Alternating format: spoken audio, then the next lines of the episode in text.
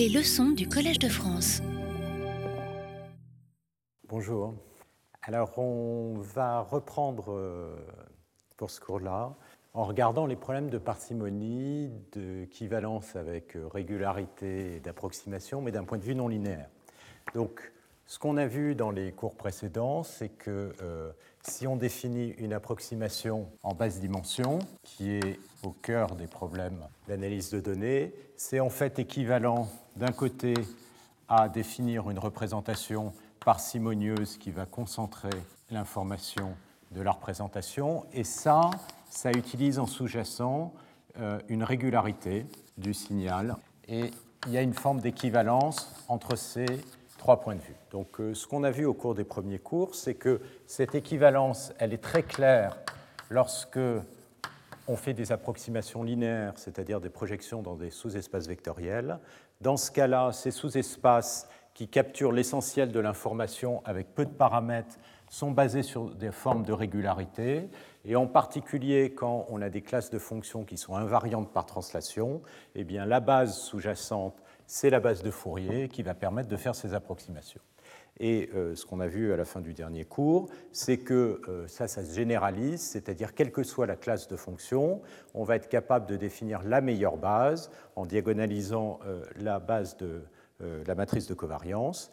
Et dans le cas particulier où vous avez des classes invariantes par translation, ce qu'on appelle des processus stationnaires, on retombe sur la base de Fourier. Donc la question, c'est est-ce qu'on peut faire mieux que ça en, point de vue, en prenant un point de vue non linéaire.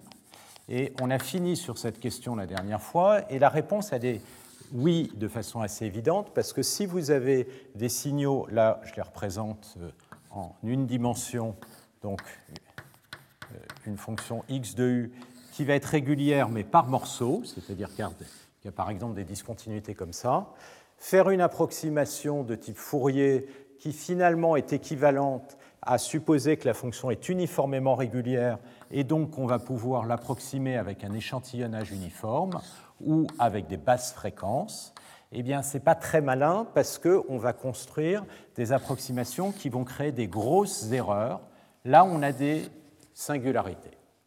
Donc, pour s'adapter à ce genre de situation, ce qu'on a envie, c'est plutôt, si on pense en termes d'échantillonnage, de mettre plus d'informations près des singularités, donc d'une certaine manière de s'adapter à un autre type de régularité qui dit la régularité n'est pas uniforme, mais localement il peut y avoir des transitions fortes comme ces singularités. Évidemment, ces transitions fortes sont très importantes. Dans le cas des images, c'est les contours, c'est toute la géométrie des signaux qui va se retrouver là-dedans. Comment est-ce qu'on peut capturer ça? Et malgré tout avoir une représentation parcimonieuse et définir une approximation en basse dimension. Donc ça, c'est la question euh, qu'on va traiter au cours des euh, deux, trois prochains cours. Donc, d'un point de vue parcimonieux, comment est-ce qu'on peut faire construire une représentation parcimonieuse? On va garder cette idée de se placer dans une base, mais qui va être donc une représentation non linéaire. Donc, l'idée, on l'a vu là lors du premier cours, c'est de se dire, OK, on peut toujours représenter l'information, le signal x, dans une base orthogonale. Donc la base orthogonale, ici, ce sont des vecteurs en, donc je décompose x sur ma base orthogonale. Et donc, a priori, je peux avoir un nombre, voire potentiellement infini de coefficients si euh, j'ai une fonction euh, à support entre 0, disons, et 1 euh, à représenter. Maintenant, L'idée de l'approximation linéaire, c'est de dire, bon, euh, là j'ai une somme infinie, il va falloir que je garde un nombre limité de paramètres, je vais tronquer, et je vais tronquer en prenant les m plus premiers coefficients. Ça, ça va correspondre, dans le cas de Fourier, aux basses fréquences. Les index n correspondent aux fréquences, donc aux plus basses fréquences. Maintenant, on peut faire quelque chose d'autre, c'est de se dire, après tout, d'accord, je veux prendre n coefficients, mais je ne suis pas forcé de prendre les n premiers. Donc ce que je vais faire, donc j'avais expliqué, c'est sélectionner dans un ensemble d'index IM n coefficients, mais là, les n coefficients, je me laisse la liberté de les faire dépendre de x. Ils ne sont pas fixés a priori. Et c'est là que la non-linéarité va rentrer. Et quelle va être l'erreur? Bah, L'erreur, ça va être la différence entre l'approximation xm à partir de m coefficients et le véritable x, c'est-à-dire la différence entre x et xm, eh c'est tout simplement tous les coefficients que je n'ai pas gardés, donc c'est la somme pour tous les n qui n'appartiennent pas à i, du produit scalaire fois en. D'accord? C'est le reste de ma somme. Bon, maintenant, j'ai un vecteur qui est représenté dans une base orthonormale, donc je peux regarder l'amplitude de l'erreur, c'est-à-dire la norme au carré, et ça, quand je suis dans une base orthogonale, je sais que, que ça va être la somme des coefficients au carré. Donc ça, c'est l'erreur. Et maintenant, ce que je veux évidemment, c'est choisir l'ensemble IN pour que l'erreur soit la plus petite possible, j'avais déjà expliqué, et donc il faut pour ça que tous ces coefficients soient les plus petits possibles, et donc qu'ici on ait gardé les plus grands. Donc l'idée qui vient immédiatement à l'esprit, c'est de dire IM, eh bien, je vais prendre l'ensemble des index tels que tous les, je vais prendre les plus grands coefficients. Et comment je peux prendre les plus grands coefficients? Je peux prendre tous les coefficients au-dessus d'un seuil t que je vais ajuster de manière à ce que j'ai exactement m coefficients au-dessus du seuil t. Donc du coup, ce qui va me rester ici, c'est tout simplement la somme de tous les coefficients qui sont au-dessous du seuil t, et c'est leur énergie. Et donc, la question maintenant qu'on va se poser, c'est est-ce que je peux avoir une erreur qui est beaucoup plus petite que si je prends une approche linéaire? Et ce qu'on va voir, c'est que oui, à condition que la base, ici, vous donne une représentation parcimonieuse. Alors ici, représentation parcimonieuse en quel sens? Ça va être en un sens un peu différent, parce que si je reprends cette erreur, ce que je peux voir, c'est que je vais prendre les, les, plus petits coefficients, donc ce qui va vraiment compter, c'est la décroissance des produits scalaires, ici, mais après les avoir ordonnés. Donc ce que je vais faire, c'est que je vais appeler le produit je vais réordonner les produits scalaires avec un index k qui est le rang. Donc l'index k correspond au rang, donc ceci c'est plus grand que le produit scalaire avec en k plus 1. D'accord? Donc ça c'est mon index k. Et ce que je fais, c'est que je regarde les coefficients dans ma base et je regarde la, la façon dont ils vont décroître. Et ils vont décroître avec une certaine vitesse. Bon, qu'est-ce que je vois ici? C'est que cette erreur, ce n'est autre que la somme de tous les coefficients au-delà du coefficient de rang m. Parce que qu'est-ce que j'ai fait dans mon approximation non linéaire? J'ai sélectionné tous les coefficients, les m coefficients les plus grands, c'est-à-dire tous ceux-là, et l'erreur, ça correspond à la somme des plus petits, c'est-à-dire tous ceux dont le rang est au-delà de grand M. Et éventuellement, je peux les sélectionner en disant c'est tous ceux qui sont au-dessus de Tm. Donc cette erreur là-haut, c'est tout simplement la somme de k allant de m plus 1 jusqu'à plus infini de tous les coefficients dont le rang est plus grand que m. Donc cette erreur, c'est donc la queue de distribution des coefficients, mais ordonnée. Et ce qu'il va falloir, c'est que cette erreur ici converge vite vers 0, donc que ces coefficients soient les plus petits possibles. Ça, c'est la parcimonie au sens non linéaire. Si je représente les coefficients sous forme de petits bâtonnets, donc un grand coefficient, ici, c'est un coefficient vers le haut, le coefficient négatif va être comme ça, puis un petit coefficient, il est comme ça, chose comme ça. Ce qui se passe, je vais être typiquement dans la situation où ce que je veux, c'est, je peux avoir des grands coefficients qui peuvent être placés n'importe où, mais j'en veux pas trop. Donc je ne sais pas a priori où vont être les coefficients, mais ce que je veux, c'est que l'essentiel des coefficients soit tout petit et qu'il y en ait simplement quelques-uns qui soient grands, de manière à ce que si je fasse un seuil comme ça, eh il me reste peu de coefficients au-dessus du seuil et l'énergie des plus petits coefficients soit quasi négligeable. D'accord? Donc c'est l'idée. L'idée, c'est que je me laisse la liberté que les coefficients, les grands coefficients puissent se balader, mais il faut qu'il n'y en ait pas beaucoup qui soient grands. Donc, comment est-ce qu'on peut caractériser le lien entre ceci et la vitesse de décroissance? Ben ça, ça va être exactement le même théorème que celui que je vous avais donné euh, dans le cas linéaire. On peut relier la vitesse de décroissance d'un coefficient. Une des manières de, la regarder, c'est de regarder la manière, la vitesse à laquelle ces coefficients vont décroître vers zéro.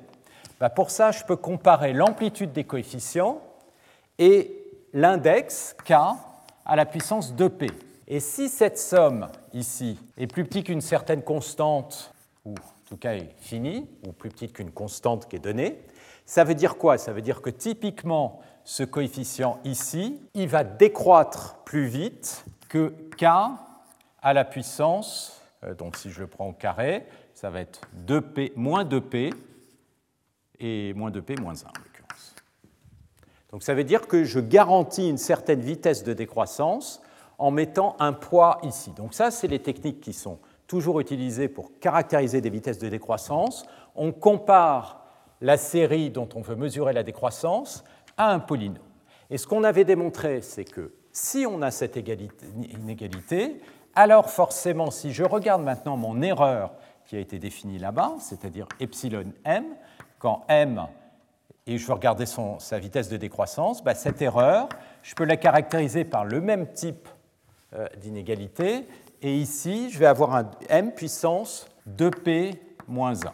Donc autrement dit, ça va vouloir dire que epsilon m va être un petit taux de m à la puissance moins 2p.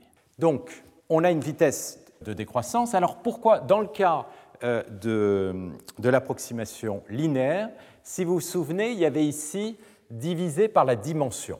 Mais pourquoi c'était divisé par la dimension? Parce que j'avais un index ici qui vivait dans z à la puissance q. Ici, mon index, il vit dans z, entre 1 et l'infini.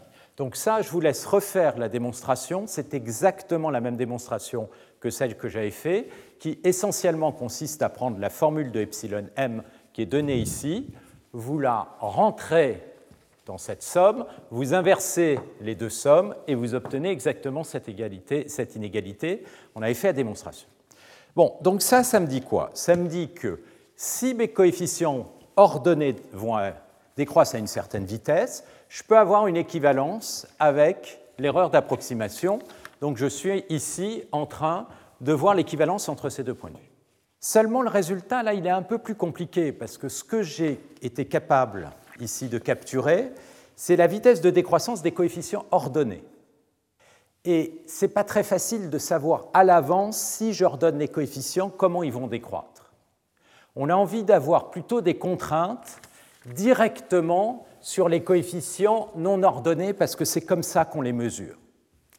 Alors il y a un résultat qui est vraiment très important et qui est au cœur de toutes les maths qui sont essentiellement faites en théorie de l'approximation là-dessus, et beaucoup d'algorithmes, c'est le fait que cette vitesse de décroissance des coefficients ordonnés, on la capture avec des normes LP ou des normes L-alpha. Donc ça, c'est un résultat, vous le verrez, qui est, facile à, euh, à démontrer, mais qui est vraiment très profond. C'est l'utilisation des normes, et je vais mettre L alpha. Oui, je l'ai appelé alpha.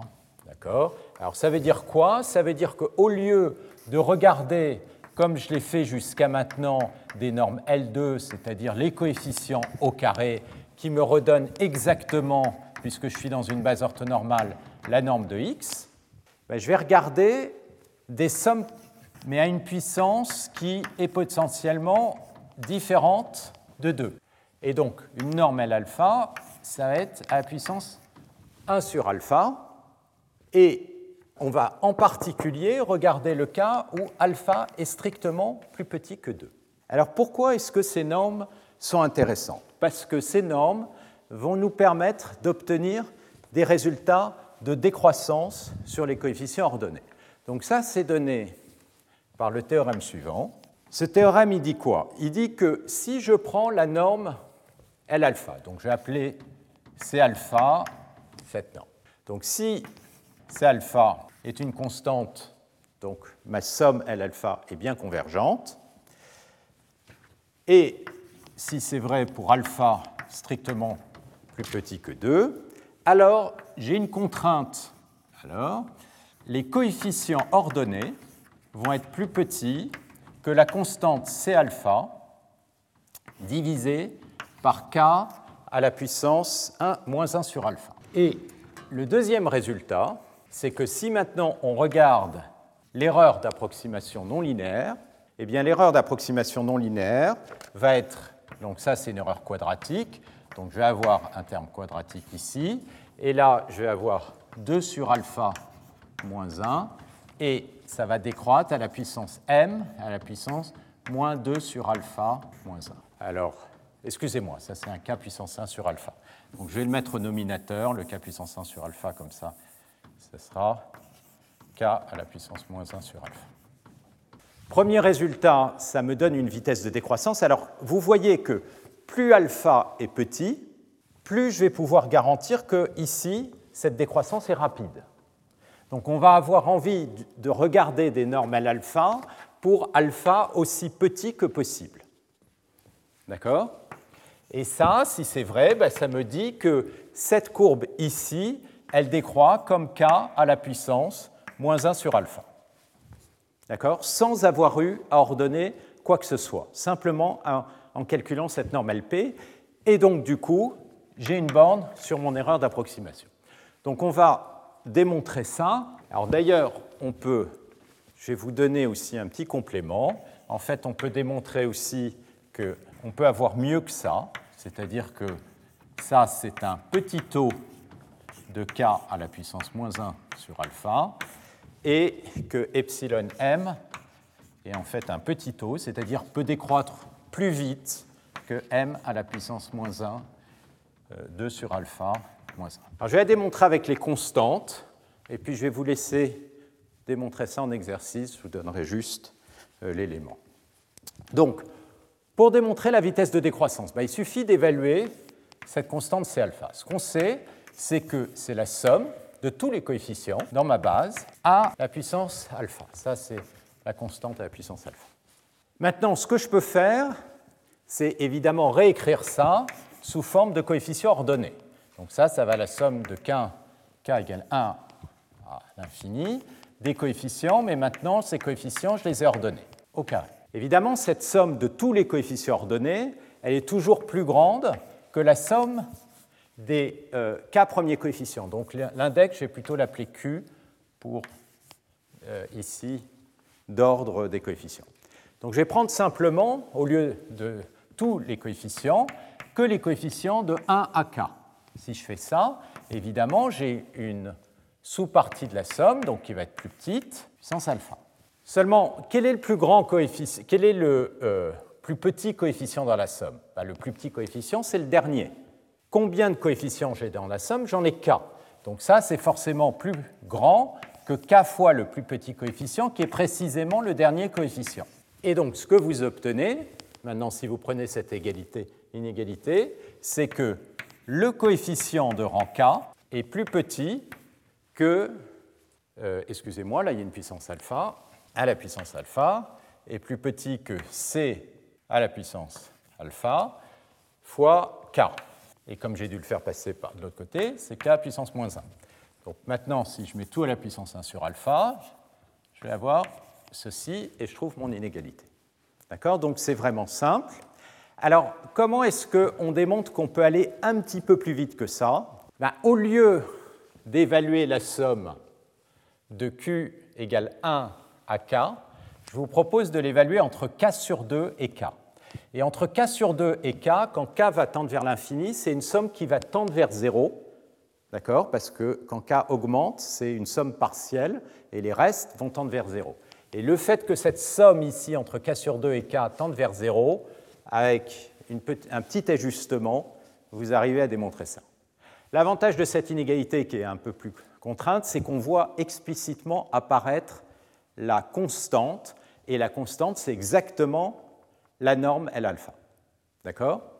Alors ensuite, comment on montre l'erreur? Bah, L'erreur, il suffit de sommer. Cette erreur epsilon m, comme on l'a vu, c'est la somme pour k allant de m plus 1 à plus infini des coefficients ordonnés.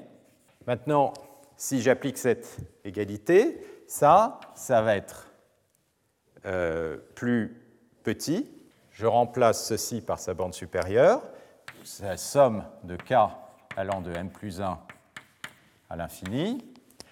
La constante C alpha, je peux la sortir, je vais avoir C alpha au carré, et je vais me retrouver avec un K à la puissance moins 2 sur alpha.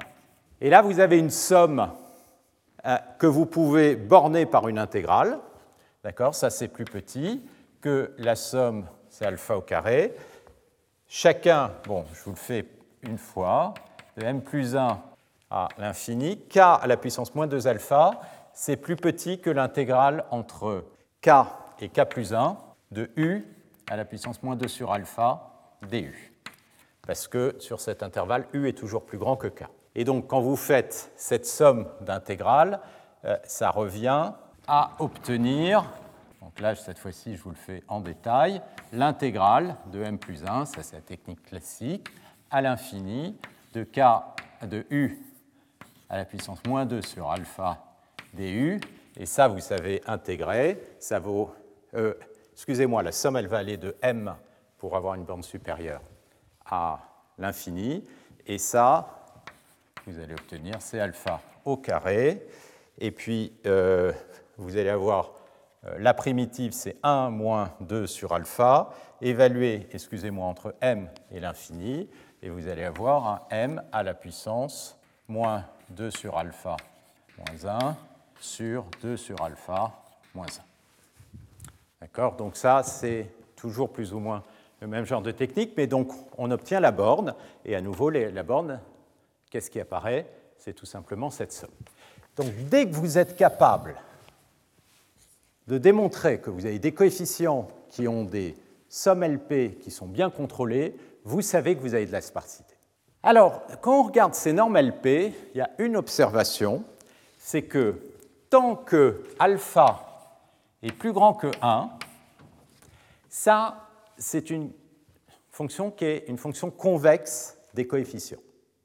Quand alpha devient strictement plus petit que 1, c'est plus une fonction convexe. Donc, si on essaye, imaginez que votre problème, on ne vous donne pas la base au départ, mais vous deviez apprendre la base.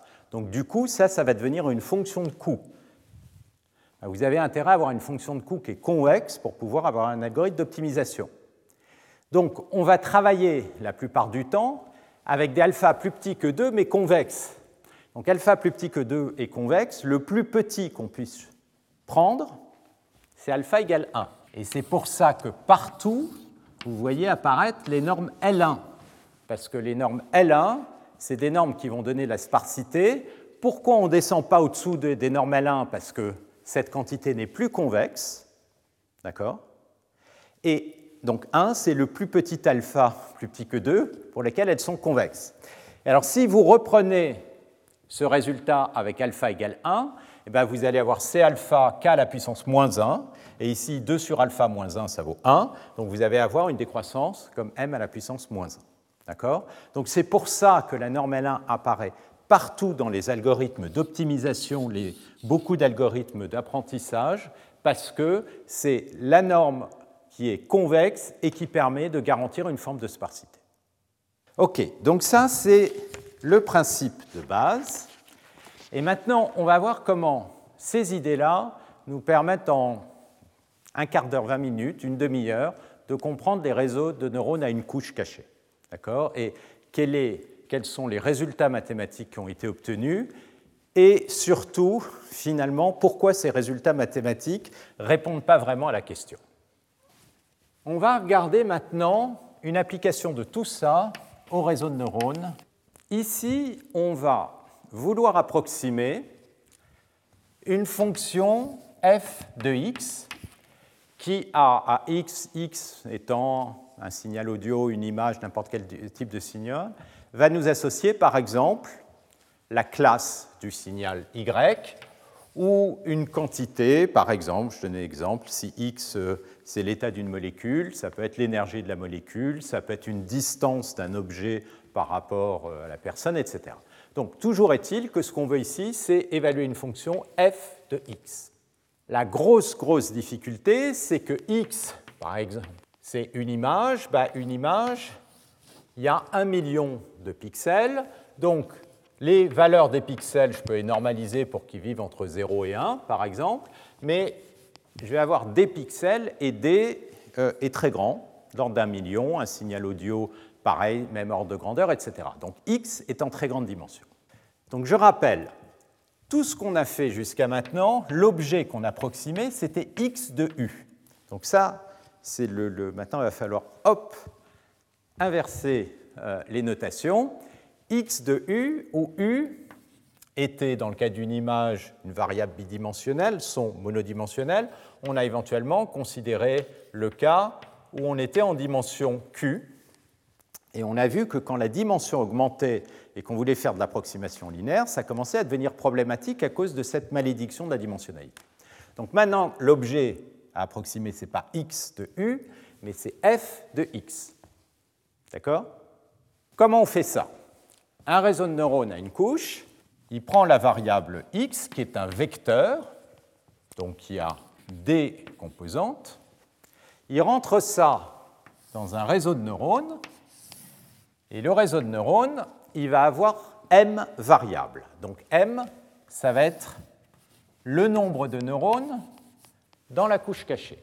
Qu'est-ce que fait un neurone? Il prend toutes les entrées de x, généralement les gens le dessinent comme ça, et il calcule une combinaison linéaire de l'entrée. Ça veut dire que si je l'appelle ici petit n, eh bien je vais calculer un produit scalaire, puisque c'est une combinaison linéaire des valeurs du vecteur x, c'est un produit scalaire entre x, et ce produit scalaire, je vais le noter pardon, avec un point, et un certain vecteur wn. Autrement dit, ça, c'est la combinaison linéaire des valeurs de x avec des poids, si on veut les dire comme ça, où u, ce sont mes d variables. D'accord? Je fais une combinaison linéaire, et ça, c'est les différents poids que j'utilise pour ma combinaison linéaire. Et maintenant, des produits scalaires, je vais en avoir m comme ça. Et puis, pour chaque produit scalaire, eh bien maintenant, je vais le transformer avec une non-linéarité. Donc la non-linéarité, ça peut être un relu, ça peut être une sigmoïde, ça peut être encore autre chose, avec un biais, Bn. D'accord? Donc ρ, c'est maintenant, ceci c'est un scalaire, donc ρ c'est une fonction d'un scalaire A, et pour ρ, je peux prendre un relu, je peux prendre une sigmoïde, euh, je peux prendre un cosinus si je veux, je peux prendre un peu ce que je veux, a priori. Et ensuite, on va prendre toutes ces quantités-là, qui sont calculées ici, et on va toutes les recombiner linéairement, et je vais obtenir une approximation, en tout cas je l'espère, de la fonction f de x. Cette approximation, c'est une combinaison linéaire. Je peux donc l'écrire comme une combinaison linéaire. Je vais reprendre mes notations. Somme. Alors combien d'éléments j'ai? Ben, J'en ai grand M et M éléments. Chaque élément, euh, je vais l'indexer par M plutôt. Hop, ça c'est l'index du neurone parce que ça va de 1 à grand M. Rho de X, produit scalaire avec WM, plus BM. D'accord? Donc voilà la sortie d'un réseau de neurones à une couche cachée. Donc qu'est-ce qu'on fait?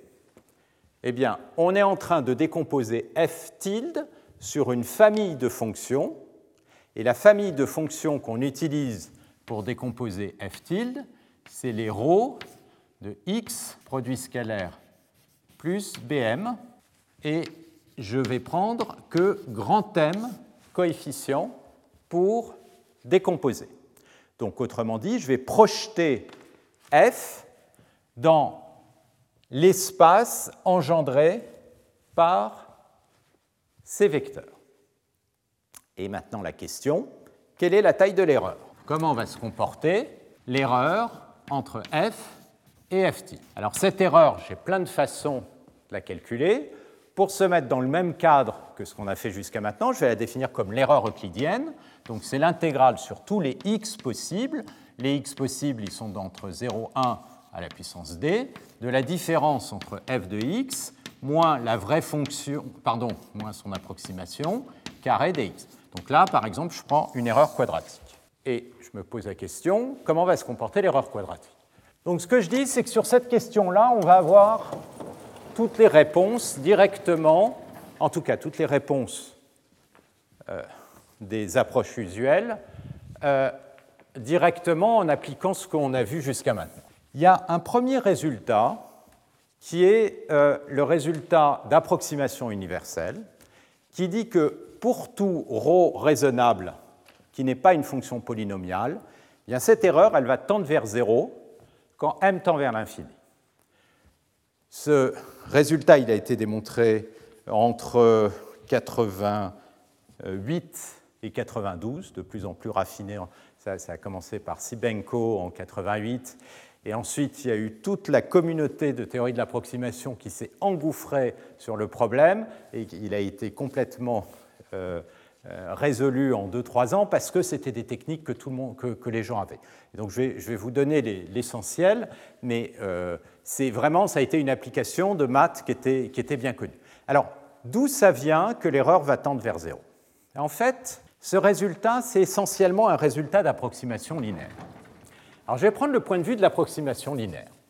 Le premier point de vue. Le point de vue de l'approximation linéaire, il dit bah, on va, pour toutes les fonctions possibles f, se poser la question est-ce que j'ai une famille générique qui va être suffisante pour approximer n'importe quel f quand le nombre m tend vers l'infini, c'est-à-dire la taille de la couche cachée?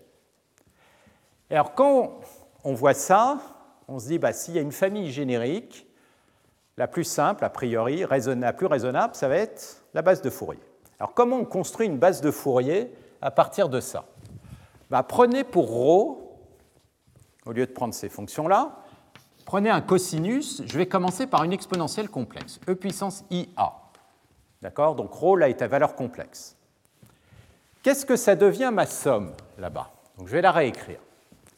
Si je prends pour la non-linéarité E puissance IA. Alors, mon approximation, c'est la somme, oups, somme sur M des Cm, E puissance I, et là, qu'est-ce que j'ai? WM, produit scalaire avec X plus BM. Donc le BM, si je le sors, je vais avoir une somme sur M. D'un coefficient Cm, C réel, E puissance IBM, fois E puissance I oméga M produit scalaire avec X. Alors ça, ça commence à ressembler furieusement avec une série de Fourier. Et maintenant, je me pose la question, il faut que j'apprenne mes poids Wn, d'accord, quand je vais apprendre mon réseau de neurones. C'est ça qu'il faut apprendre c'est les poids qui sont ici. Mais ici, le poids, c'est ce vecteur W. Mais dans ce cadre-là, c'est quoi le vecteur W? C'est la fréquence de l'exponentielle. Et donc maintenant, la question est, comment est-ce qu'on approxime une fonction f sur des exponentielles en choisissant les fréquences?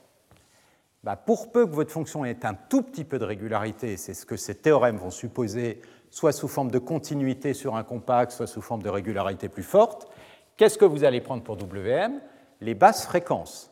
Donc vous allez, et maintenant, ce que vous pouvez prendre, comme euh, vous savez que X appartient à RD, et eh bien WM, qu'est-ce que vous, pouvez, ça va être un, euh, vecteur de dimension D, d'accord? Eh bien, Pour WM, on va prendre des séries de Fourier, c'est-à-dire tout simplement 2pi n où n est quoi? n, c'est un entier dans zq. C'est-à-dire on va refaire exactement ce que j'avais fait euh, pendant le cours dernier.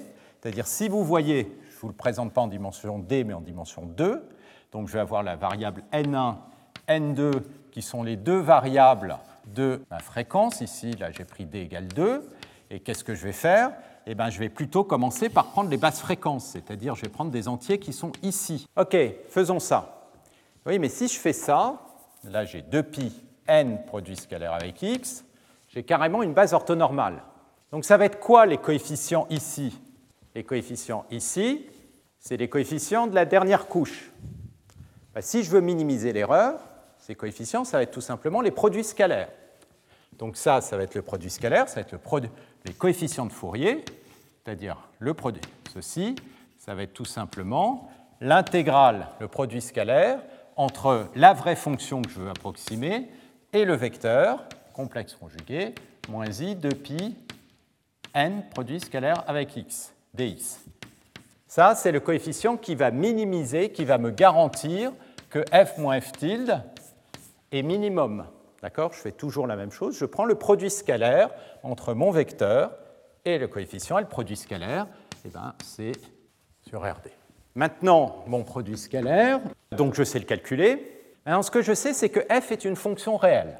D'accord? Chez y, c'est réel. Donc, ce que je sais, c'est que si f est réel, excusez-moi, euh, ça, je vais l'appeler m, parce que c'est un indice m. Donc, ça va être l'entier, ça va être, je vais l'appeler m. D'accord Donc, de coordonnées m2, m1. Excusez-moi. Si je transforme m en moins m, qu'est-ce qui va se passer sur l'intégrale? Ça va devenir un complexe conjugué. Donc ce que je sais, c'est que si je prends moins m, je vais avoir que euh, le c de moins m, l'amplitude ne va pas changer, mais euh, disons c de moins m, e puissance i b moins m, c'est en fait le complexe conjugué, c'est-à-dire cm, e puissance moins i b, b. Donc ça, pourquoi je le dis? Parce que quand je vais passer entre m et moins m, ça, ça va devenir complexe conjugué. Donc, euh, comme ça va devenir complexe conjugué, je vais avoir ça plus ça, va, je vais avoir une composante réelle, et ça, ça va me donner tout bêtement un cosinus. C'est-à-dire que si j'applique ceci, ça veut dire que f tilde de 2x, je peux l'écrire comme une somme sur m des cm cosinus oméga m produit scalaire avec x plus bm. D'accord? Ça, c'est toujours ma décomposition dans ma base orthonormale. Et donc, qu'est-ce que je sais immédiatement? Je sais que si f est simplement d'énergie finie, donc je n'ai pas besoin de beaucoup d'hypothèses, eh bien, alors, et ça je peux écrire ça sous forme de théorème, mais c'est un grand mot pour un résultat, f moins f tilde quand pardon, la limite quand m tend vers l'infini de f moins L tilde, ça va être 0. C'est simplement parce que c'est le reste de l'approximation dans une série de Fourier quand le nombre de coefficients que j'ai gardé tend vers l'infini. Donc ça, c'est à peu près le théorème d'approximation universelle. Sauf que le théorème d'approximation universelle, il ne marche pas que pour ρ égale cosinus. Là, je viens grosso modo de le démontrer pour cette fonction-là. D'accord? Théorème d'approximation universelle, il va marcher pour essentiellement n'importe quelle fonction ρ. Mais c'est quoi le passage de ça à ça ou ça? Ben, C'est le passage d'une famille de fonctions. Alors là, on est en une dimension. Je vais avoir euh, quelque chose sous la forme W fois A plus B, et je dois comparer ça à cosinus oméga A plus B, et je regarde ça pour tout W et tout B, tout W, tout B. Donc j'ai été capable de le démontrer pour ces non-linéarités-là. Pour passer de ces non-linéarités-là à ces non-linéarités-là, c'est un changement de base en une dimension. Et ce changement de base en une dimension, bah, c'est simplement, par exemple, si je veux le faire avec le relu, que n'importe quel cosinus peut s'approximer par une fonction linéaire par morceau avec des pas suffisamment fins. Et donc ça, se démontre euh, facilement. Et vous pouvez prendre d'autres fonctions comme une sigmoïde. Vous pouvez approximer un cosinus comme une somme de sigmoïde, etc. Et si vous faites ce changement de base, eh bien, vous allez remplacer le cosinus par le ρ qui vous intéresse et vous allez avoir le résultat. Alors, les autres finesses aussi, éventuellement, c'est que là, j'ai une convergence au sens L2. Les convergences de ces théorèmes, elles sont souvent obtenues au sens d'une convergence uniforme, c'est-à-dire on regarde le sup de l'erreur en tout point x, et c'est ça qui doit tendre vers 0 quand m tend vers l'infini pour tout point x dans le compact. Ici, le compact, c'est 0,1 parce que j'ai pris de façon un peu plus simple. Et ça, c'est le passage entre des normales 2 et ça, c'est des finesses, mais disons, il y a de la technique qui est derrière ça, mais l'essentiel, il est là, et on voit l'essentiel, c'est tout bêtement une décomposition dans Fourier.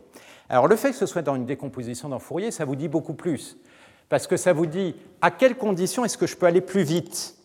Ben, Si je veux que ce soit vrai pour toute fonction, pour aller plus vite, il va falloir que j'impose des conditions sur ces fonctions. Et les conditions qu'il va falloir imposer sur ces fonctions, c'est des conditions de régularité uniforme. Et donc, ça va être des conditions du type si f appartient à un espace de Sobolev de degré q, c'est-à-dire que j'ai, euh, pardon, je les ai appelés p précédemment, c'est-à-dire que j'ai p dérivé f est dérivable dans n'importe quelle direction et toutes les dérivées de degré p sont d'énergie finie, alors à ce moment-là, je sais, et ça on l'a vu, que l'approximation, alors je l'ai appelé f tilde, mais il y a vraiment m coefficients, moins f, eh bien l'approximation, elle va décroître comme m à la puissance euh, moins 2p sur la dimension d. Et c'est un petit taux. Donc ça, je l'ai démontré la fois dernière euh, dans le cadre de cette équivalence entre régularité de Sobolev et la décroissance. Donc ça vous dit quoi? Ça vous dit que même si vous êtes régulier, donc P égale, disons, 5, 5 fois continuellement dérivable, comme D vaut 1 million, ça, à nouveau, ça va décroître très très lentement. D'accord? Et donc, on se retrouve devant la malédiction de la dimensionnalité. Alors, ça, c'était essentiellement les travaux qui ont été faits jusqu'en entre 88 et 92.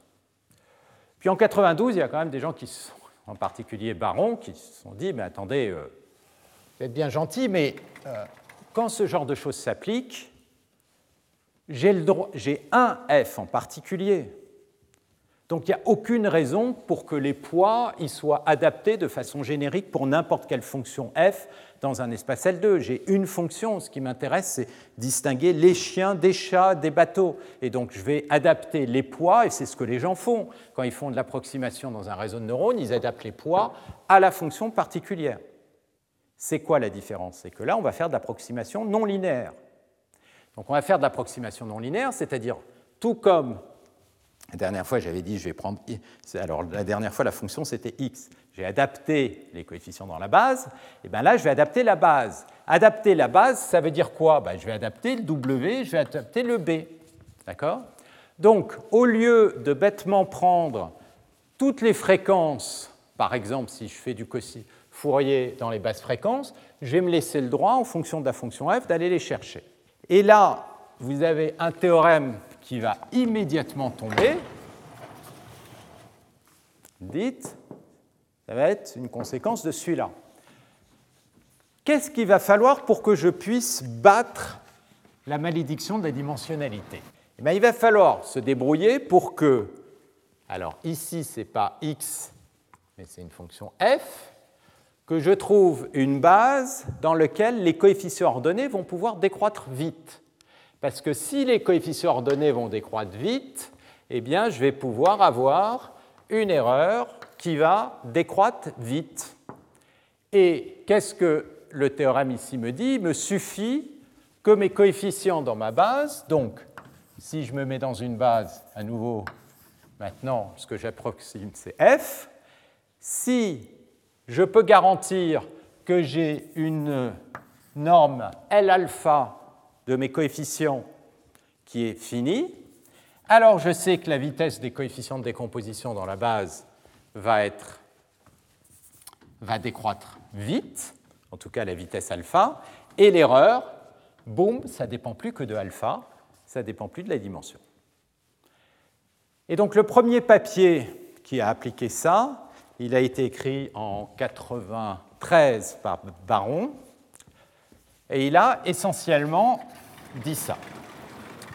C'est-à-dire, je vais l'écrire sous forme de théorème, mais il n'y aura pas de démonstration, ça va être une des conséquences immédiates de, des résultats précédents. Et en particulier, alors Baron, il a pris le cas particulier où la base EN, c'était effectivement la base de Fourier. D'accord?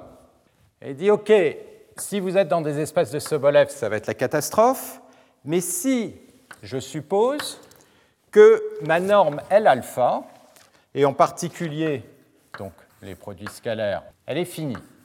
En particulier, il a pris la norme alpha égale 1. Donc somme des valeurs absolues. Eh bien, qu'est-ce qu'il a dit?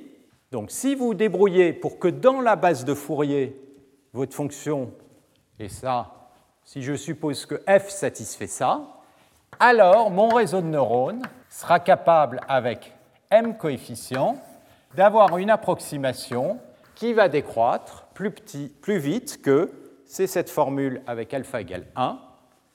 Donc si ça, c'est une constante c, c carré fois m à la puissance moins 1.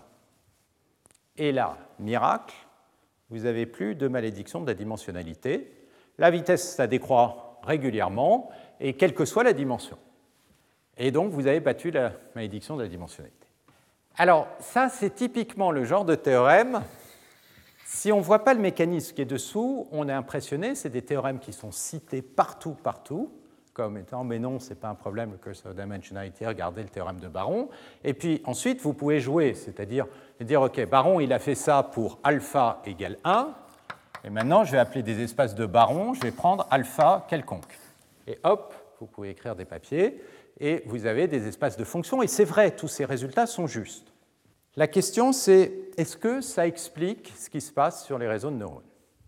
Pour que ça explique ce qui se passe, il faudrait que ces classes de fonctions, qui sont ici, que ce soit dans une base de Fourier ou d'autres bases qui auraient été découvertes en grande dimension, elles reflètent le type de régularité, le type de fonction auquel vous avez affaire quand vous approximez l'énergie d'une molécule, quand vous classifiez des chiens, des chats, quand vous classifiez des sonates, euh, quand vous êtes en train d'analyser des euh, textes, etc. Et ça, c'est pas vrai. Et ça, c'est pas vrai, et ça, on finit par s'en rendre compte assez clairement. Et quand on regarde ces théorèmes, il y a une divergence totale par rapport aux algorithmes qui sont implémentés par les ingénieurs.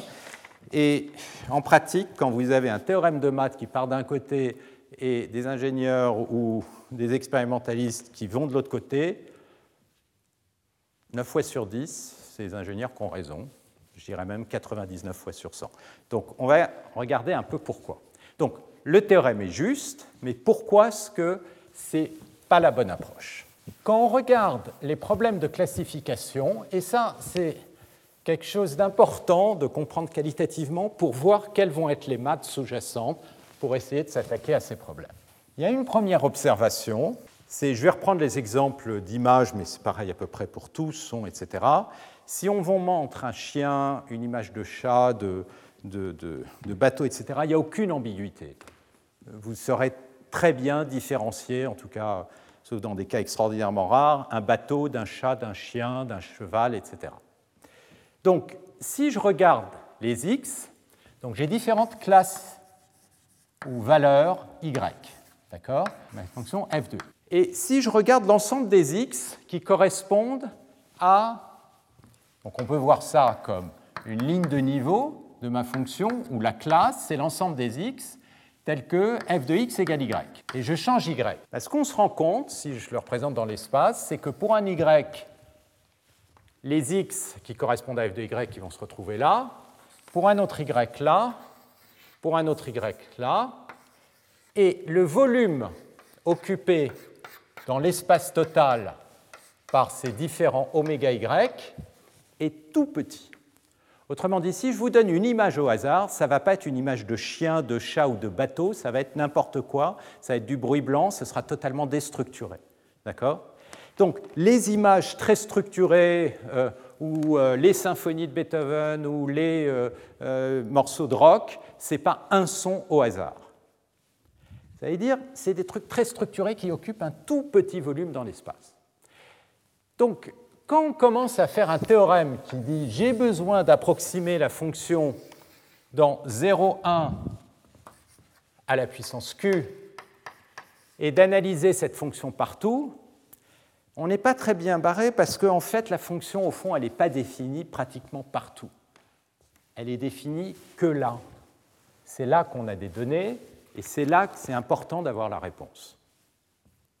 Donc au lieu de prendre le problème du point de vue je vais regarder la fonction f comme si c'était en basse dimension une fonction comme ça qui était bien définie sur 0, 1 et je vais analyser sa régularité, l'énorme différence qu'on est en très grande dimension, c'est que x ne va pas se balader partout, va se retrouver dans des sous-parties toutes petites de l'espace qui ne sont pas forcément de basse dimension. Ces domaines ne sont pas de basse dimension. Il y aura de la texture, ça peut être de grand volume, mais par rapport à l'espace total, ça va être beaucoup plus petit. Et il faut surtout comprendre quelle est la géométrie de ces endroits, où ils sont. Et une fois que vous avez compris, bah, vous dites euh, là, ça c'est chien, ça c'est chat, ça c'est bateau, etc. C'est quoi le point de vue pour faire ça? Bah, Ça, c'est exactement le point de vue qui va être pris par les algorithmes et par les stats. Qu'est-ce qu'on va dire? On va dire en fait, alors maintenant je vais vous prendre le point de vue des algorithmes de classification et le point de vue bayésien. Point de vue bayésien, ce n'est pas une histoire d'aléatoire qui va différencier ce point de vue de celui-là versus déterministe. La différence, c'est vraiment qu'au lieu de regarder une fonction ici, c'est comme la différence entre les intégrales de, Riemann et de Lebesgue. Au lieu de regarder la fonction pour chaque valeur de x, je veux connaître la valeur de la fonction, je vais regarder la fonction à travers ces lignes de niveau, comme ça. Ça, les lignes de niveau, c'est l'ensemble des x qui correspondent à la valeur y. D'accord? Donc je vais regarder une fonction à travers ces lignes de niveau plutôt qu'à travers son support. C'est ça ce que va faire ce point de vue ici bayésien. C'est-à-dire que, qu'est-ce que je vais regarder? J'ai envie de comprendre où les endroits s'agrègent. D'accord? Donc, ce que je vais regarder, point de vue bayésien, il va dire OK. Moi, ce que je veux, c'est savoir quel est mon label Y. Et qu'est-ce que je connais? C'est X. Donc je vais me donner une fonction P, qui est la probabilité de Y sachant X. D'accord? Et cette probabilité, bah, si jamais je veux faire de la reconnaissance, je vais prendre le Y pour lequel la probabilité de Y sachant X est maximum. D'accord? Donc ça, c'est ce qu'on appelle le maximum de vraisemblance. Et puis, qu'est-ce que dit théorème de Bayes, c'est que la probabilité de y sachant x, c'est la probabilité de x sachant y fois p de y divisé par la probabilité de x. Alors je vous le fais, je vais vous le faire l'écrire en deux étapes pour que ce soit clair. Qu'est-ce que c'est que la probabilité de y sachant x C'est la probabilité d'observer jointe x et y divisé par la probabilité de x. Et la probabilité d'observer x et y, c'est la probabilité de x, sachant y fois p de y, divisé par p de x. En deux étapes, l'égalité de Bayes. Et puis, qu'est-ce qu'on veut? Ben, Ce qu'on veut, c'est trouver le maximum, la valeur de y qui va maximiser ça. Ben, maximiser ça, c'est la même chose de maximiser ceci.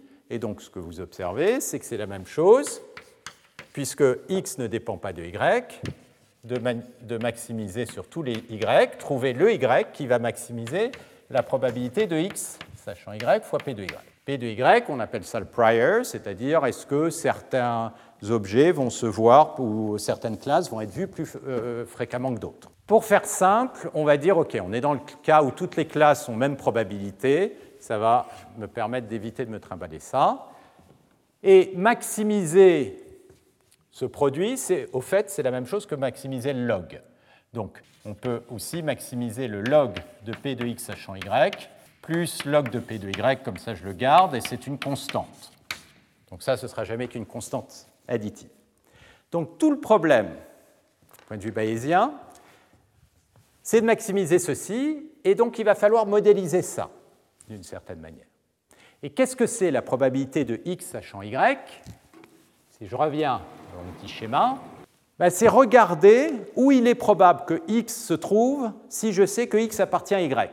C'est exactement ces choses-là. C'est-à-dire que qu'est-ce qui va se passer? En grande dimension, il va y avoir des phénomènes de concentration qui fait que la probabilité de x sachant y va se retrouver bien souvent dans des tout petits domaines. Elle va se concentrer dans une sous-partie et ça, c'est essentiellement une conséquence de la loi des grands nombres. Donc ça, c'est des On ne verra pas en détail, quoi si, on va le voir au moment de la théorie d'information, mais donc il y a ce phénomène de concentration qui fait que ces probabilités de x sachant y, ça se retrouve dans une toute petite partie de l'espace et la plupart des x ne sont pas, n'appartiennent à aucune classe. La plupart des images ne sont pas des images d'animaux ou d'autres choses. OK. Donc tout le problème maintenant, c'est de modéliser cette quantité. Alors, pas exactement, parce qu'on a un problème un peu plus simple. En réalité, ce qui nous intéresse, c'est le max. Donc, si je prends deux classes, ce qui va vraiment m'intéresser, c'est la différence entre ces probas, entre deux classes. Si la différence est positive, eh bien je sais que ça va plutôt appartenir à Y qu'à Y'. D'accord? Donc c'est vraiment ces différences de log vraisemblance, ça c'est ce qu'on appelle la log vraisemblance, que l'on veut mesurer. Et c'est donc essayer de comprendre où les éléments vont se concentrer. Alors là, l'approche va devenir très différente parce que ce qu'on voit, c'est que ce n'est pas f qu'on a envie de représenter. Ce n'est pas sur f qu'on a envie de faire de l'analyse harmonique, par exemple, pour essayer de capturer cette fonction, parce que finalement, la seule chose qui est intéressante sur f, c'est essentiellement de comprendre où est son support. D'accord? Ça va être x. Capturer ça, ça veut dire modéliser x modéliser X dans chacune des classes. Et donc le problème devant lequel on se retrouve, c'est que faire de la classification en grande dimension, c'est essentiellement pareil que modéliser les x dans chacune des classes, pas exactement, d'accord? Parce que c'est quand même les différences. Donc c'est modéliser les spécificités des x d'une classe à l'autre, mais on va retomber sur un problème qui est très similaire.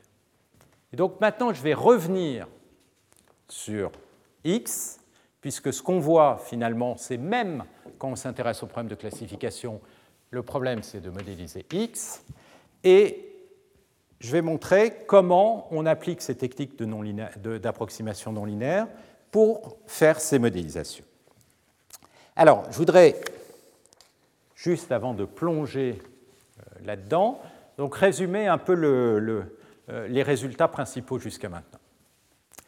Donc, ce qu'on a vu jusqu'à maintenant, c'est euh, deux choses. D'un côté, on peut faire des approximations linéaires non adaptatives, et à ce moment-là, on va essentiellement faire des projections dans des espaces linéaires, donc dans des bases, et la meilleure base va être capturée par une analyse en composante principale, mais on peut aussi faire du non linéaire. Et si on fait du non linéaire, essentiellement ce qu'il va falloir, c'est s'assurer que dans notre représentation, dans notre base, les normes L alpha des coefficients vont décroître vite. Donc ce point de vue, il marche bien, on va le voir en basse dimension parce qu'on arrive à avoir des décroissances qui décroissent assez vite. Dès qu'on part en très grande dimension, on se retrouve devant cette malédiction de la dimensionnalité. La raison pour laquelle on arrive à contourner cette malédiction de la dimensionnalité, ce n'est pas tellement que la fonction maintenant qu'on va approximer est extraordinairement régulière sur 0,1 à la puissance d, et il faudrait qu'elle le soit, mais vraiment extraordinairement, parce que souvenez-vous, si j'ai 100 dérivées continues, ce n'est pas suffisant en dimension 1 million, donc il faudrait quasiment qu'elle soit constante. C'est plutôt qu'en fait le support, ce n'est pas 0,1 puissance d, mais c'est beaucoup, beaucoup plus concentré. Et donc l'enjeu, c'est de caractériser ce support. Et donc on va revenir sur notre triangle et essayer de recomprendre cette notion de régularité. Donc c'est ça qu'on va faire maintenant. Alors, donc maintenant on va aborder un autre chapitre qui va être lié aux approximations non linéaires de x donc du signal lui-même, et d'essayer de comprendre pourquoi on peut faire beaucoup mieux que la transformée de Fourier et quel genre de bases vont nous permettre de faire beaucoup mieux. Et là, une des applications, ça va être la compression. Et en fait, la compression, ça va nous amener à étudier la théorie de l'information. Et la théorie de l'information, c'est exactement la théorie probabiliste qui explique ces phénomènes de concentration et qui les mesure avec une quantité qui est l'entropie. Donc, ça c'est le sujet. On va repartir de la base, et la base c'est notre triangle. Donc, on repart de cette équivalence entre régularité, approximation en basse dimension et parcimonie. Quand j'ai attaqué le cas linéaire, je l'ai attaqué par cet angle, par l'angle de la régularité. J'avais dit, si j'ai une fonction qui est uniformément régulière, comment je peux le représenter? Je peux le représenter par le fait qu'elle a des dérivées. Les dérivées sont covariantes par translation, donc diagonalisées dans Fourier. On est tombé sur la base de Fourier, etc. Et tout s'est déroulé. D'accord? Donc ça, on avait dans le cas linéaire cette idée qu'on définissait la régularité par la notion de régularité uniforme. Maintenant, je vous ai dit, oui, c'est bien, mais euh, ça, c'est un signal qui n'est pas très intéressant parce qu'il n'y a pas grand-chose qui se passe. Donc, je l'ai à nouveau mentionné au départ euh, de ce cours. Les signaux plus intéressants, il y a des événements transitoires. Dans le cas d'un son, c'est l'attaque d'une note de musique. C'est intéressant. Si vous prenez un son, de violon et vous remplacez l'attaque, c'est-à-dire quasiment le premier centième ou euh, les 50 millisecondes, première milliseconde, par une attaque de piano, et ensuite dans les deux secondes qui suivent, vous laissez, ou même trois secondes, le son du violon, ben vous allez entendre un piano. Parce qu'en en fait, votre perception du son est très très fortement définie par l'attaque le moment transitoire. De la même manière, il dit, si vous prenez une image, vous faites un dessin, vous pouvez faire de la reconnaissance. Donc, ce n'est pas des détails, ces événements-là. Ils capturent énormément d'informations. Donc là, c'est quoi la différence entre ça et ça? C'est que cette fonction, elle est régulière par morceau, disons. En tout cas, sa régularité, elle n'est pas uniforme. Et donc, tout le problème, c'est de donner une nouvelle définition de régularité qui soit capable de représenter des vraies images, des vrais sons, etc., et non pas des fonctions simplement uniformément régulières. Alors comment on peut faire ça? Ben, Ça va être quoi la différence? Qu'est-ce qu'on a fait dans le cas de Fourier? Dans le cas de Fourier, on a dit ces fonctions-là, je vais les décomposer en regardant leurs variations, mais comme elles sont uniformément régulières, je vais pouvoir regarder leurs variations uniformément partout, et que ce que je vais faire pour ça, c'est utiliser une sinusoïde qui est totalement délocalisée.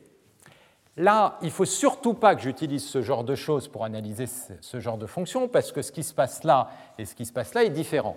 D'accord? Donc j'ai envie de mesurer des variations, mais des variations locales. Donc qu'est-ce que je vais faire? Ben, Je vais prendre des sinusoïdes locales. Et les sinusoïdes locales qu'on va prendre, c'est ce qu'on appelle des ondelettes c'est-à-dire quelque chose qui va osciller, mais qui va mourir comme ça.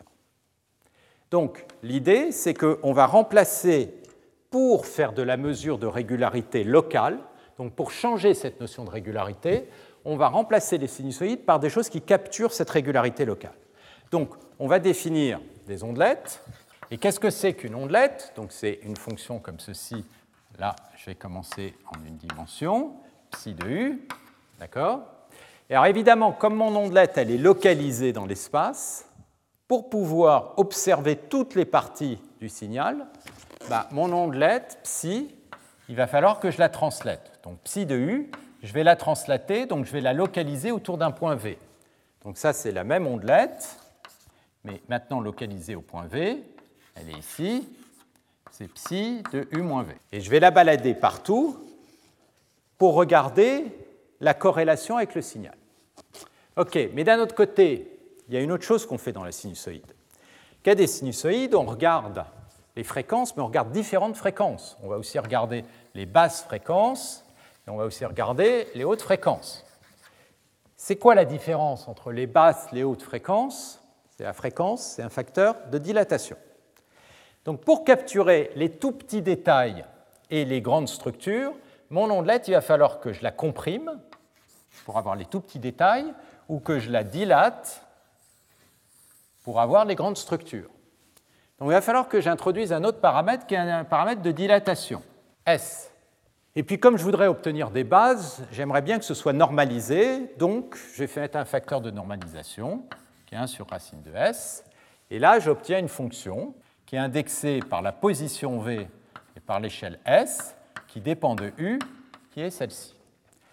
Et alors, avec un simple changement de variable, je vous laisse montrer que si vous prenez cette normalisation-là, la norme psi v carré, autrement dit l'intégrale de psi de cette fonction, autrement dit 1 sur racine de s psi de u moins v sur s, carré du, ça, ça dépend ni de v ni de s. Avec un changement de variable, c'est immédiat.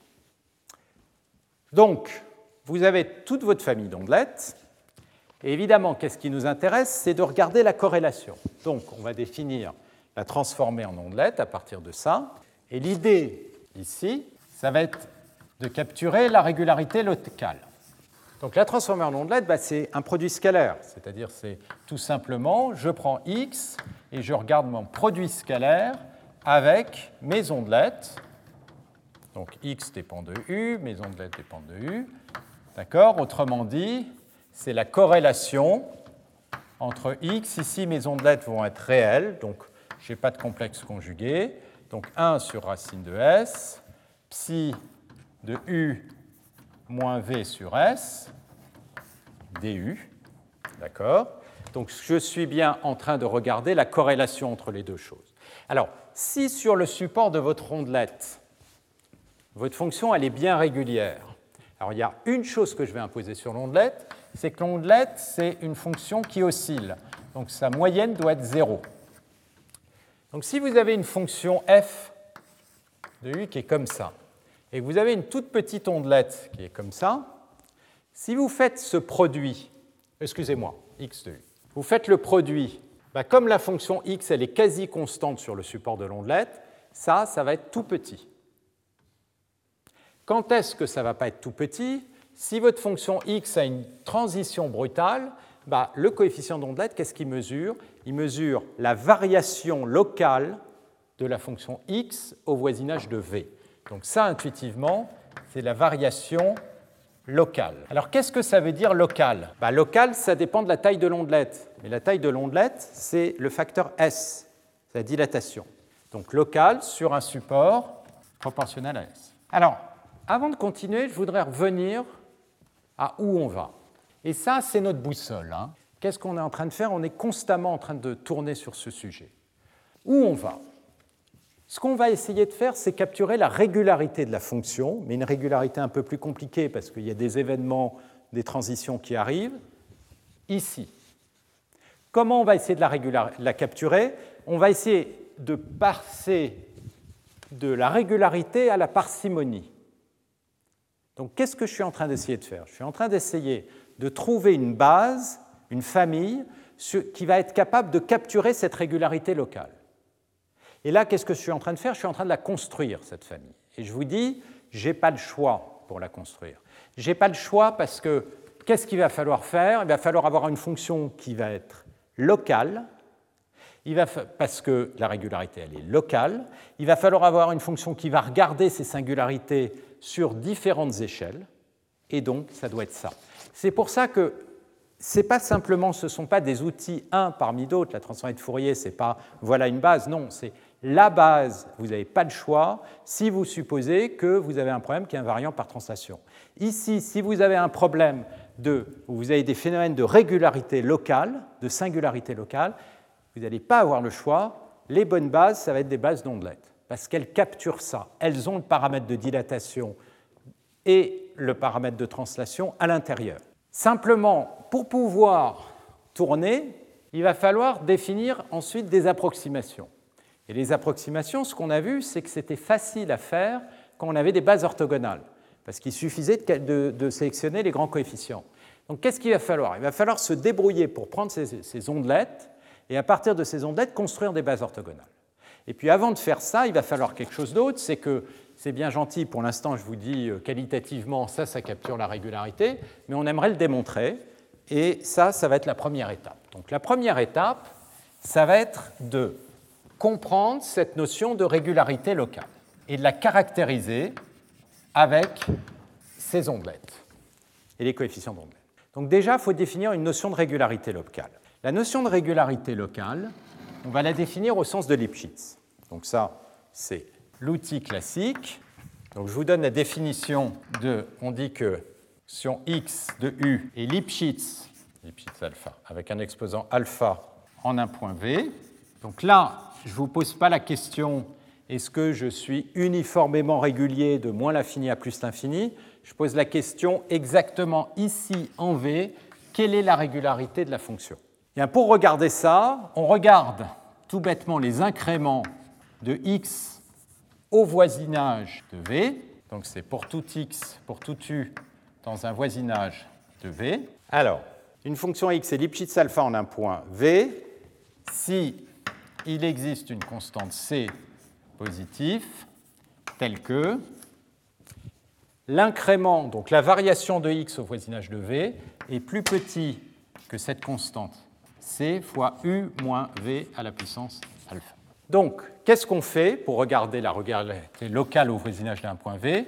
On regarde la fonction x et on regarde comment la différence entre x en u et x en v évolue. Si vous avez une fonction qui est discontinuée, discontinue au point v, bah, la différence est bornée, si la fonction est bornée, mais euh, il n'y a aucune régularité. Donc typiquement, vous allez avoir ici que alpha égale 0. Si vous avez quelque chose qui ressemble à un cusp, comme ça, comme euh, puissance 1,5, donc cette fonction, elle n'est pas dérivable, mais elle est continue. Ici, v vaut 1,5. Si alpha vaut 1, vous avez une fonction Lipschitz qui va être presque partout dérivable. On peut aller au-delà de 1, mais on ne va pas aller au-delà de 1 euh, ici, parce que ce qui va nous intéresser, c'est surtout les singularités. Les singularités, c'est les fonctions Lipschitz alpha pour alpha plus petit que 1. C'est-à-dire il y a quelque chose qui se passe, et l'exposant alpha, ça vous caractérise le type de régularité que vous avez. La deuxième chose, c'est que cette définition, on peut la rendre uniforme, c'est-à-dire on dit que f, que par exemple, x est uniformément Lipschitz alpha si cette équation 1 est valide. Pour tout UV, alors uniformément Lipschitz alpha sur un intervalle, sur un intervalle AB, pour tout UV appartenant à AB carré pour une même constante. Autrement dit, cette inégalité, elle est vraie pour tout UV, non pas pour un V fixé, mais dans un intervalle AB, et la constante C ne doit pas dépendre du point. Donc, Là, vous pouvez avoir des notions de régularité uniforme, voire de moins l'infini à plus l'infini, ou de régularité ponctuelle en chaque point. Si vous prenez un multifractal, vous pouvez avoir des fonctions extraordinairement irrégulières, et en chaque point, la, régularité Lipschitz alpha va changer. Donc le alpha, il peut avoir des comportements soit uniformes, c'est-à-dire rester uniformément régulier, soit changer euh, en chaque. Alors maintenant, pour adresser notre problème, il va falloir relier cette notion de régularité lipschitzienne au coefficient en ondelette. Et ça, c'est ce qui est donné par le résultat que je vais vous donner. On va terminer là-dessus. Et ça, c'est un... Je vais peut-être juste vous le donner et euh, revenir dessus la prochaine fois. C'est quelque chose d'important parce que c'est ça qui explique pourquoi on utilise tous ces outils, pourquoi on fait de la compression d'images avec ça, et pourquoi, on le verra, les, ondelettes apparaissent dans beaucoup de problèmes de perception, y compris en neurophysiologie. J'en reparlerai, on a des ondelettes dans l'oreille, on a des ondelettes dans le cortex visuel, etc. C'est quoi le point?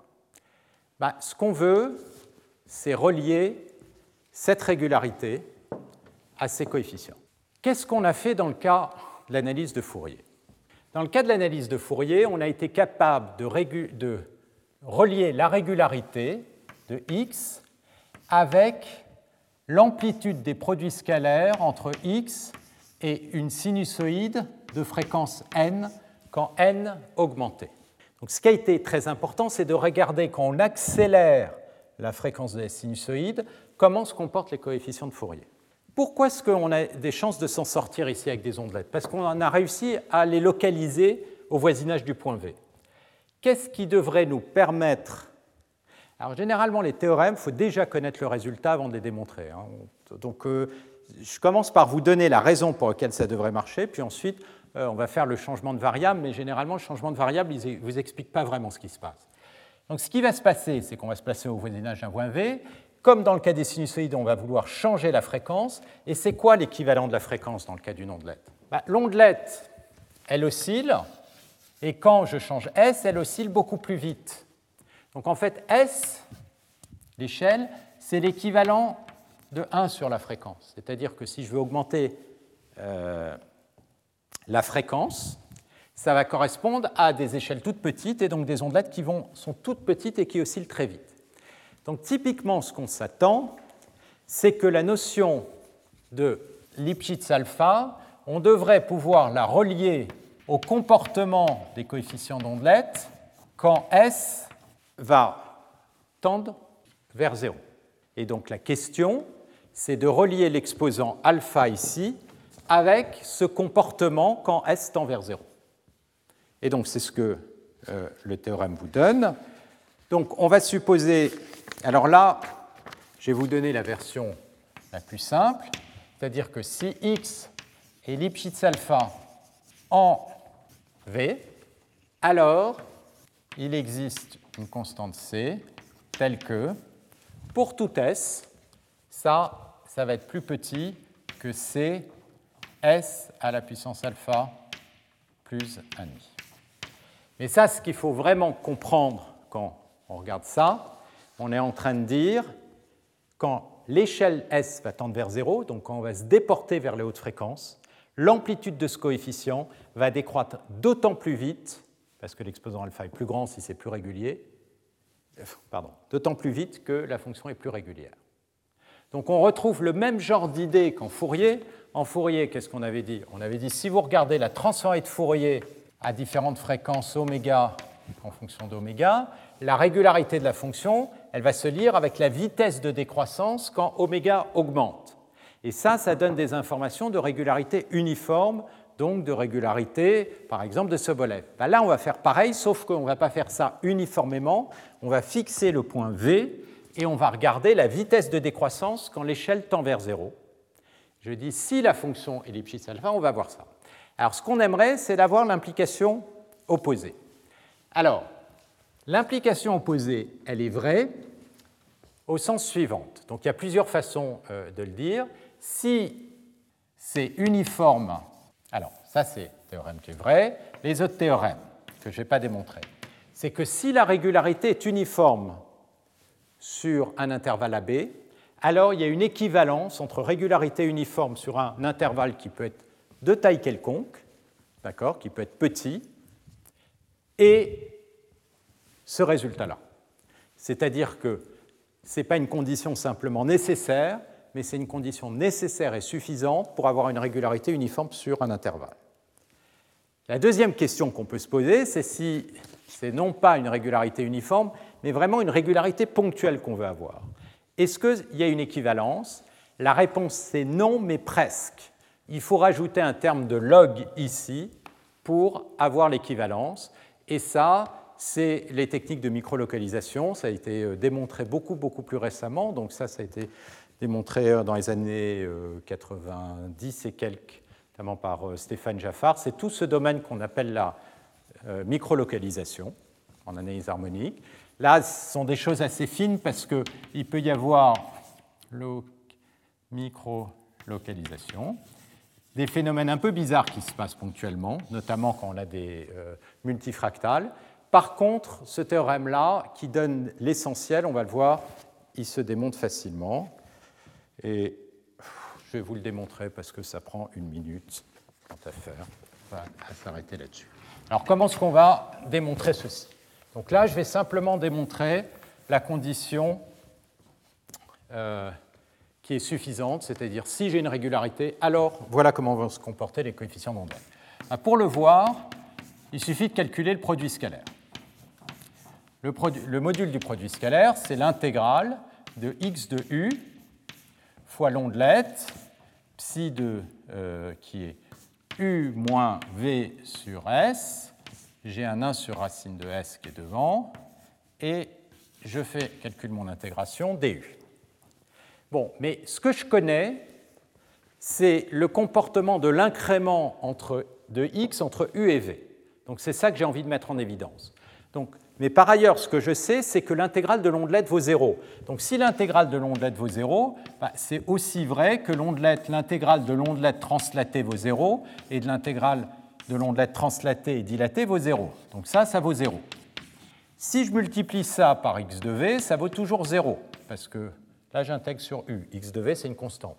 Donc, je peux soustraire ici x de v. Et je ne vais pas changer le produit scalaire. Donc là, ce qu'on voit, ce qui est très important, c'est que l'ondelette est de moyenne nulle, elle oscille. Donc elle ignore la valeur de la fonction x en u. Donc d'une certaine manière, ce qu'elle regarde vraiment, c'est les incréments de i. Donc ça, c'est égal à l'intégrale et au module. Maintenant, le module d'une intégrale, c'est plus petit que l'intégrale du module. Donc je peux mettre le module à l'intérieur. Maintenant, ce que je sais, c'est que x de u moins x de v en module, c'est plus petit que ma constante. Donc, je vais avoir l'intégrale, avoir ma constante, fois u moins v à la puissance alpha, fois 1 sur racine de s, psi de u moins v sur s. Et là, j'ai mon deuxième module. Alors là, ce qui est évidemment tentant, c'est de faire un changement de variable. On va prendre le changement de variable u' égale u moins v sur s. Autrement dit, u moins v, c'est s u'. Et donc ici, je vais avoir c fois l'intégrale de s u', puissance alpha. Là, je vais avoir module de psi de u', 1 sur racine de s. Et puis maintenant, le du, c'est s du'. Mais le s ici, il peut sortir. Et puis là, j'ai un 1 sur racine de s et j'ai un s. Donc je vais avoir ma constante c fois s à la puissance alpha plus 1,5 fois l'intégrale du module de u fois psi de u du. Et ça, c'est une constante parce que mon ondelette est bien localisée. Et donc, vous avez exactement ceci. Alors là, vous voyez, c'est exactement le, le type de démonstration ça se voit en deux lignes, mais on ne comprend rien si vous regardez juste les deux lignes. C'est-à-dire que là, ça apparaît comme un espèce de changement de variable, et puis il y a une espèce d'astuce où je soustrais x de v, mais euh, si on voit ça comme une astuce et un changement de variable, on ne voit pas ce qui se passe. Ce qui se passe vraiment, c'est que mon ondelette, elle oscille, donc elle regarde une variation locale, c'est pour ça que ce que j'ai mis en évidence, c'est la variation locale, et si maintenant vous regardez cette propriété de régularité Lipschitz, qu'est-ce qu'elle dit? Elle dit que la régularité, elle dépend de la distance entre U et V. Donc si la distance entre U et V augmente par un facteur S, eh bien, cette quantité-là, elle va augmenter par S à la puissance alpha. Et c'est exactement ce que ce théorème est en train de dire. C'est quand je regarde la régularité de x au voisinage de v sur une distance s, les incréments vont bouger comme s à la puissance alpha. Et ça, c'est une caractérisation du type de singularité que j'ai. Donc c'est ça qu'on va exprimer à travers ces coefficients. Donc qu'est-ce qu'on va faire la fois prochaine? Ben, On va prendre ce résultat et pour le concrétiser dans notre boucle, eh bien, on va le transformer en phénomène de parcimonie et pour ça, on va construire des bases orthogonales. Pour l'instant, je vous ai dit, j'ai des familles de fonctions, je regarde leurs produits scalaires. Mais je ne vous ai pas dit que je pouvais reconstruire x à partir de ces fonctions. et ce qui n'est pas vrai non plus, c'est que j'ai des bases orthogonales. On va voir comment réorganiser ça pour obtenir des bases orthogonales. Waouh, ça, ça fait un gros chapitre. Voilà. Donc, euh, on va s'arrêter là et on verra ça la prochaine fois. Merci. Retrouvez tous les contenus du Collège de France sur www.colège-2-france.fr.